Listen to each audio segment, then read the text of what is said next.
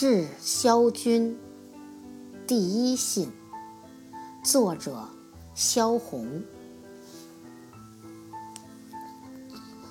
由船上记，上海，一九三六年七月十八日发。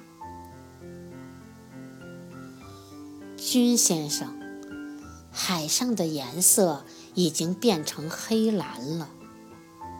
我站在船尾，我望着海。我想，这若是我一个人，怎敢渡过这样的大海？这是黄昏以后，我才给你写信。舱底的空气并不好，所以船开没有多久。我时时就好像要呕吐，虽然吃了多量的胃粉。现在船停在长崎了，我打算下去玩玩。